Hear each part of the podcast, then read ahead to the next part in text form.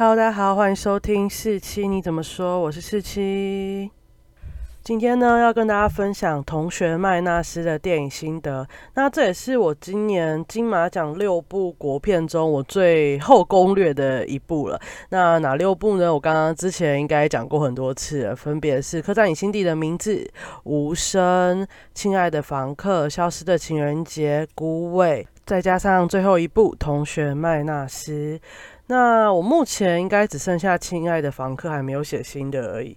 我觉得 可能会有点难产，我有点写不出来，但没关系，我还是会尽量产出六部的心得，最后再跟大家聊聊说，哦，我这六部最喜欢哪一部，然后整体的感想是什么。那今天呢，我还是专注在讲《同学麦纳斯》好了。说实话，一开始去看《同学麦纳斯》的时候，我还蛮不期不待的，也不是说我不相信这部电影或。这部电影的演员，毕竟这部电影的演员都超级实力派，什么郑仁硕啊、施明帅，然后刘冠廷，还有去年那个金马奖的影帝陈以文。那当然还有一些女性角色也都是非常非常实力派，像朱子莹、金钟视后，然后还有潘慧茹、王彩华这样。那众所皆知，这部片呢，在今年的金马奖呢，得到最大的奖是最佳男配角，就是那个纳豆得到最佳男配角。那大家很多人想说，纳豆不就是谐星，怎么可以拿到最佳男配角？那可能是你太久没有看国片，因为纳豆其实很早就参与了国片，然后也演得很好。那我觉得看完这部片，我懂为什么他可以得到最佳男配角。但其实我觉得四个都应该得奖，因为四个都演得真的非常非常的好。那回到刚刚的问题呢？为什么我说我对这部片其实不期不待？主要是因为黄信尧导演的上一部作品是《大佛普拉斯》嘛，然后很多人也是很惊艳于那部作品。的质量，然后我那时候我身边的人去看，就是给我很两极的反应。虽然大部分大家都觉得拍的还不错，可是对于喜不喜欢的这个主观问题上面呢，就很分歧。有些人喜欢，有些人讨厌，就有些人没有懂。那都让他们都会回我说啊，你自己去看，你就会知道你自己喜不喜欢了。但就是我一直都没有去看，而且现在 Netflix 有，我也一直没有点击去看，所以我就有点忐忑，我不知道我去看的时候会不会喜欢。但没想到过了大概电影五分钟之后，我就觉得啊，我喜欢这种风格哎，而且导演啊一开始，因为其实一开始都是导演的旁白，那导演讲的话，我就觉得我有 get 到他的那种大叔男性笑话，我觉得很好笑啊，实在是很可爱，所以我就发现我可能可以懂这部电影到底要拍出什么东西，然后我就开始很享受这部电影，实在不枉费我从小跟男生混在一起。那照惯例的，我也会选三个词来代表这部电影。那我现在想到的词呢，就是平凡、男生跟白烂到酷。那对我来说呢，这部电影就是在描述四个平凡的台湾男性的白烂生活。他很白烂，但他白烂的非常酷，然后也白烂的很现实。那最重要的，我觉得他白烂的结尾很不主流价值，就是没有大家所谓的成功。这件事情，就大家主流认为什么是成功，这部片它就会告诉你没有，就是这样。所以基本上我很喜欢《同学麦纳斯》，然后也很推荐大家进电影院去观赏。如果很幸运的跟你一起去看的人，或者整个剧院的人，可以跟你一起就是懂这个电影、这个导演想要发出的一些笑点的话，大家一起笑，就会是一个很棒的观影感受。因为我那时候去看的时候，大概有二三十个人一起看吧，但有些梗真的是只有我懂，或者是只有下面的某几位男性懂而已，所以有时候就嗯。大家都不笑吗？怎么会这样？然后就觉得，如果有更多人懂，跟我一起笑的话，应该会看得更开心一点吧。我觉得。那接下来我就可能会爆雷的分享心得喽，所以大家没看过的，记得看完电影再回来听。那我要准备开始讲喽。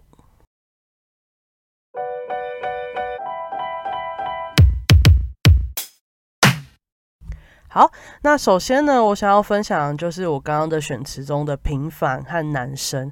那平凡和男生，基本上我就觉得是这部片的主角组成。他们很平凡，可能你我身边都会有相对应的朋友啊，或邻居，甚至是你哥或你 你叔叔们，可能都是这样的人。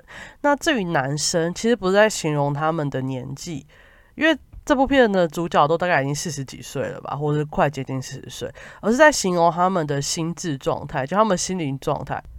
不管是做人处事啊，或是思考逻辑，基本上好像都没有长大的感觉。当然，你也可以不用排除，就是不管再怎么成熟的男人，他可能遇到他的朋友啊，或是他的高中同学后，还是会回到以前那个男生的北蓝样子。所以这四个男生可能在平常的外人眼里还是很成熟，或是呃很值得信赖的，就像。郑容硕所饰演的等空，他是一个就是认真负责的保险业务员嘛。那或者是施明帅演的，就是一个样貌就是非常正常的导演。所以他们看起来可能在普通时候都是很正常的，可是他们四个凑在一起，可能就会让人觉得有点太北蓝了。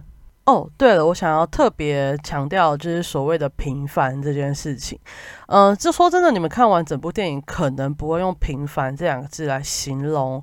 嗯，这四个男主角，毕竟他们其实看起来很失败，就是一个永远都赚不了钱，然后还要让老婆啊没有办法放下心生小孩的一个广广告导演。那一个是永远都升不了官，做事很敬业，但是他就是不会讨好上司。然后他的同学都已经成为经理了，比他晚进来的后辈都变成科长了，但他永远升不了官的保险业务。然后另外一个呢，他就是一个很一般的约聘的护证人员，然后他就是会看 A 片，然后用 A 片来学习拍别人姿势，然后看到加藤鹰就会很膜拜，但是他最后他。高中的校花就让他幻灭这样的一个人，然后另外一个呢，就是他憨厚老实、做事认真，然后也尽心尽力的去帮助人，但他却结巴，所以导致他没办法嗯找到心仪的对象，然后为甚至是为了他要帮他的阿妈冲洗，才去结婚，去婚友社找结婚对象。就是看得出来，就是四个一团乱的人呢，好像每天都不知道自己在干嘛，那好像自己都有抱着一些梦想想要去实现，但好像从来没有实现过的一群人。那我为什么会认为他就是平凡而不是失败呢？我就觉得其实没有那么多人可以完成自己的理想吧。这世界上完成理想的人可能不到一趴吧。所以他们失败吗？我觉得也还好啊。就反正就是就像我们这样的一般人而已啊。大家不都会有一些梦想或一些想达成的事，或是一些我想去做没办法做得好的事情。我们通常不是都会怀抱着这些想法，然后继续做着维持我们要生计的工作嘛。所以有空的时候就会找朋友出来聊聊天，钓一下牌什么之类的。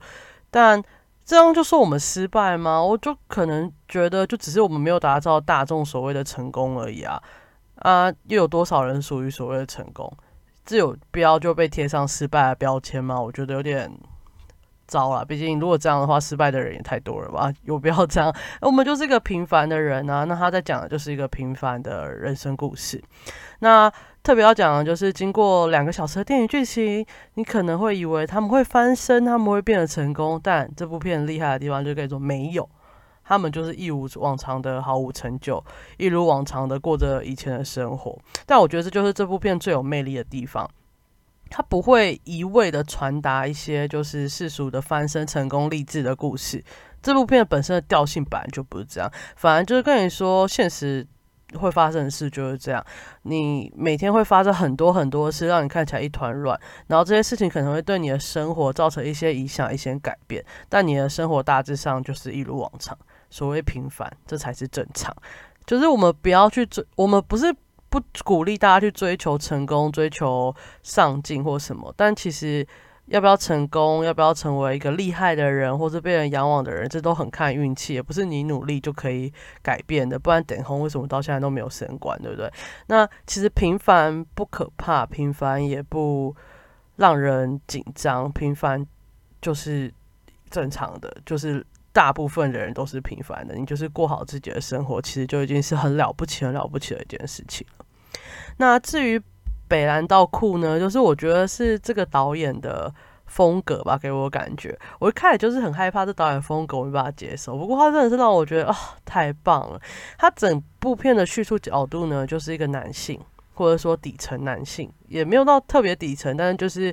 你我身边周遭的人，如果你不是出生于豪门或什么的话，应该就是遇到这种讲话的模式的人，应该很多，也很正常。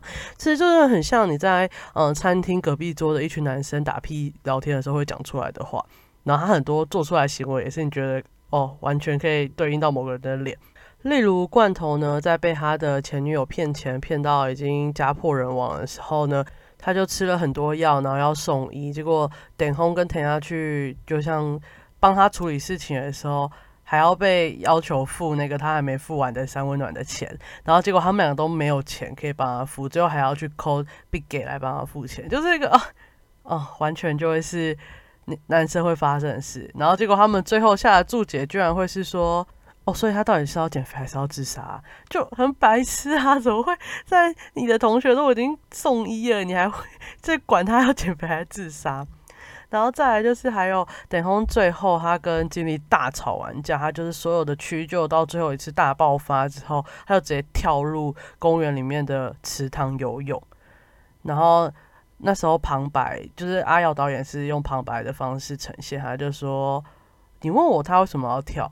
啊，他说他就想要跳啊，这就是完全 我就想这么做啊，哦，真的是非常难信。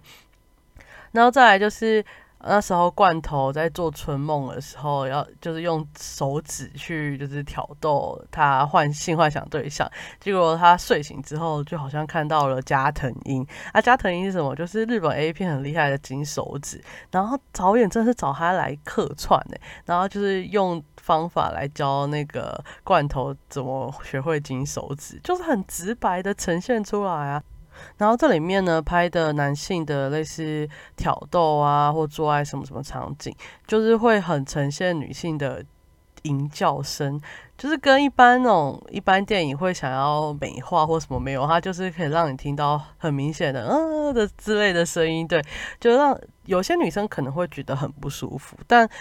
我其实也不喜欢那些声音很露骨的出现在荧幕上或哪里。不过，如果你他的叙事风格跟角度上面的话，我觉得我是可以接受的。那其实必须说呢，对女生来说，这部片应该不会打中很多女生的心。就是主要我看我那时候二十几个人看完电影出来，有开始很兴奋都是男生，不是女生。然后有些笑点都是男生在笑，然后可能唯一有笑就是女生，就我。我同学还问我说：“嗯。”你那时候在笑什么啊？因为整个戏院也没太多人在笑啊。我说不是有一个男生在笑吗？你没有懂吗？他说没有。哦，那时候就是因为大家都知道加藤鹰的金手指，可是大家不会知道加藤鹰确切长什么样子。但然后那个画面一照到他，然后他转身过来，所以大家有反应的基本上都是男生，然后加上我，然后其他人大家都想说他是谁啊？然后后来才慢慢用那种台词带出他的加藤鹰，然后我觉得 OK，反来之后我马上 get 到那个点。那基本上呢，我觉得这部片虽然北蓝，但是就是北蓝的让人不反感，所以身为一个女性的我，就觉得 OK，我可以接受。甚至到最后，我是带着一种崇拜的眼神离开戏院，我想说，怎么可以把一个电影拍的那么酷啊？就是很多时候，有时候太北蓝的东西，就是有时候会看起来很糟，就像。短威龙膜啊之类的东西，我就觉得那个北兰我没办法接受，但这部片就让我觉得太酷了，我一定要推荐给大家。所以它现在呢是我目前六部里面可以算前一两名的那部国片，所以最后我后来选六部最喜欢哪一部，都目前还在互相拉扯当中，大家敬请期待，我看我最后哪个会是第一名呢？最后呢，跟大家分享一下这部片的许多名言，都蛮厌世的，但我觉得我都超级喜欢。第一个呢是说，公司看的不是你的工作效率，是你的加班时数到底够不够多。那这个是等红那时候被经理找去跟他说，哎，我觉得你这个月的时数不够多，所以没办法把你升成科长，因为他的后辈被升成科长了嘛。那等红就跟他说，我事情都有做完，我才下班的。然后他就回他这句：“公司没有在管你事情有没有做完，你有没有效率啊？就是看你的加班时数这种量化的东西啦。”然后我就觉得啊，对，根本没有人 care 你到底下班的原因是你真的做完了才下班，还是？你是因为想要提早下班而下班，所以你加班的原因，他就会认为你就是哦很努力，愿意把时间贡献在公司上，所以当然是生那些愿意把时间放在公司上的。殊不知他可能只是做事做很久，然后他就只好在公司把它做完而已。这应该是很多上班族的心声吧？就是我明明就事情做完，要坐在那边坐着等等下班，然后或者是等加班之类的。再来呢，一样是刚刚那个场景，那个经理又说着。你知道把事情做对跟做好的差别吗？一个就是会升官，一个不会。哦，但我其实有点不懂这句话的意思，就做对的意思就是哦，我会厄运谄媚这样，所以比较容易升官。那做好，我把它做好了，但你又没有厄运谄媚，所以就就这样，Let's all，你就是把它做好而已，大家不会给你过多余的。优良评价，只是觉得哦，你做完好是个基本，是这个意思吗？我那时候理解有点理解不了。那我觉得这可能也是一些职场上的问题啊。但因为目前我的工作没有这种升迁的制度的问题，所以目前还没遇到这个问题，我可能没办法感同身受。那再来呢，是在讲 Ten Tena 的事情，就是说有时候拍拍电影就分不清楚现实。但人生本来就是猴蓝三小，就在讲说人生本来就是这样，就是一片猴蓝，一片混沌的感觉。然后再来呢，是说很多人工作一辈子也买不起一间房子哦，这完全就是现实啊！我告诉你，以我现在的薪资，我根本不用笑想买房子，我只要有办法活下去，就是了不起的事情了。所以。这句话真的是打中很多 上班族、受薪阶级的心情啊！很多买房子的都不是有薪水的人啊，对不对？毕竟有钱人跟薪水高的人并不是等号。这个我觉得之后我如果读到我想要读这个方面的书籍的话，也可以在我的呃读书分享会的那种集数里面跟大家分享这件事。就有钱人跟薪水高不相等哦，所以才造成台湾的一些问题。再来的一句呢，就是讲罐头。他说：“每个少年的人生都有一个女神，但失去了距离，也失去了幻想的美妙。”那这就是讲罐头他的心中的校园女神麦纳斯。那他后来当了护证人员之后，发现他查到麦纳斯的房子，然后就发现呢，她并不是什么海外归国的女神啊，反而她现在过得很糟。她现在在做。应招女之类的，然后就是甚至还问他说：“你是来看我的，还是来消费的？”这种话，所以他的女神就破灭了。然后他就是在路上一边走一边哭，这也是纳豆得到最佳男配角的一个很重要的场面。那我觉得那一段呢，除了是他自己对自己幻想破灭的一种。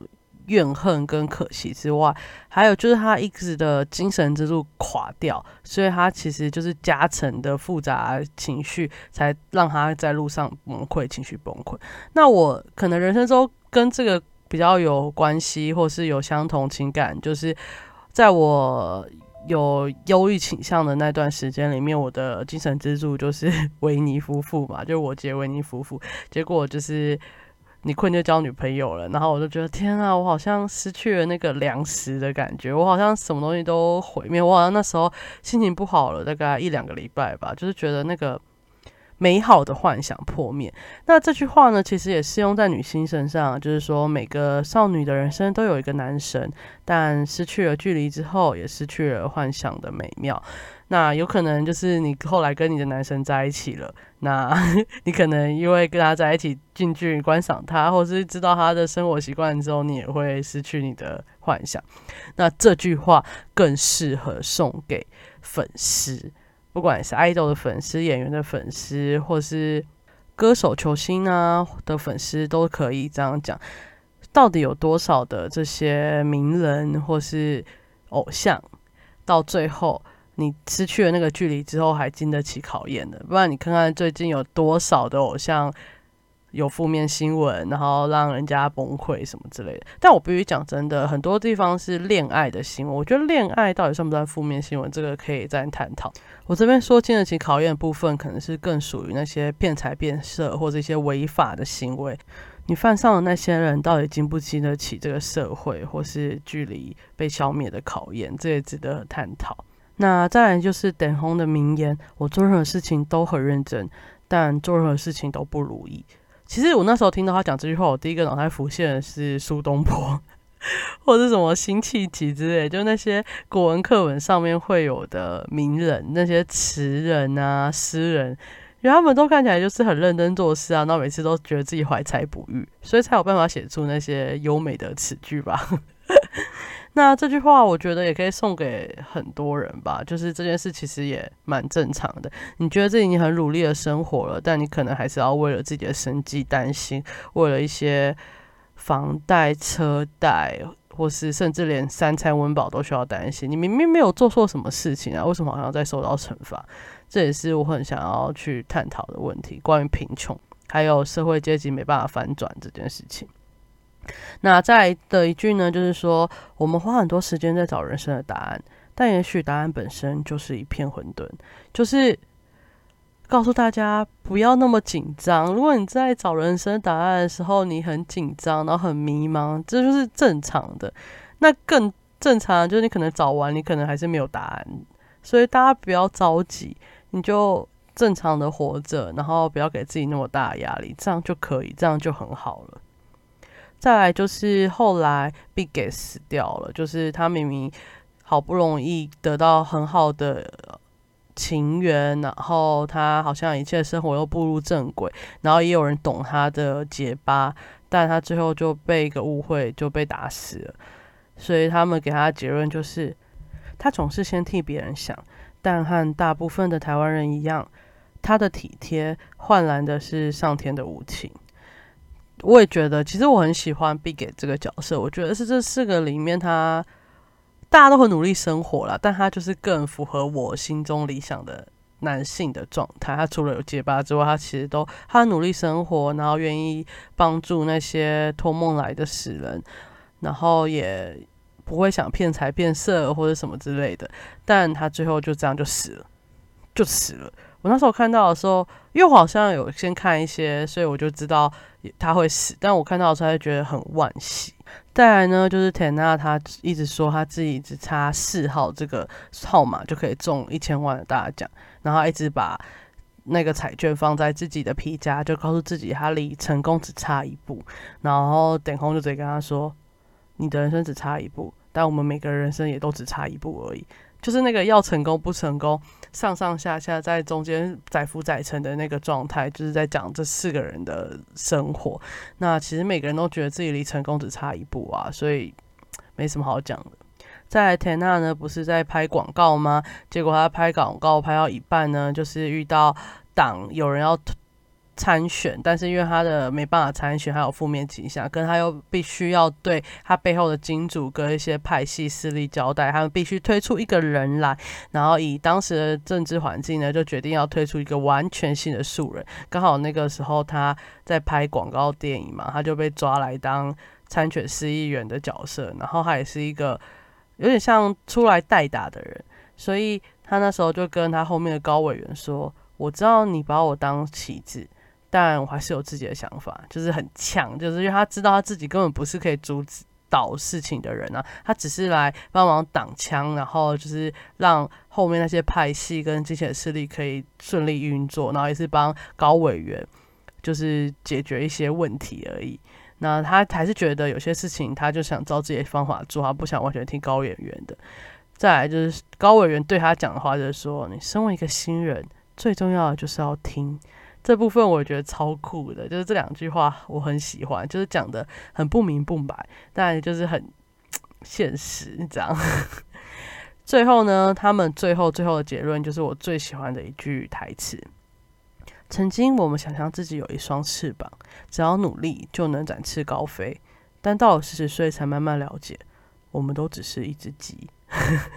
就是我们有翅膀，但其实我们根本飞不起来，我们只是一只鸡，所以大家也不用太惊讶啦。就是这部片，它就是想给我们的一个，我不知道大家会觉得这是厌世的慰藉吗？但我觉得这就是一个告诉你，大家都一样，你不用太紧张，你也不用对自己太失望，反正大家都这样。所以我看完的感觉是这种慰藉，我不知道其他人看完的感觉是什么，但我自己就觉得。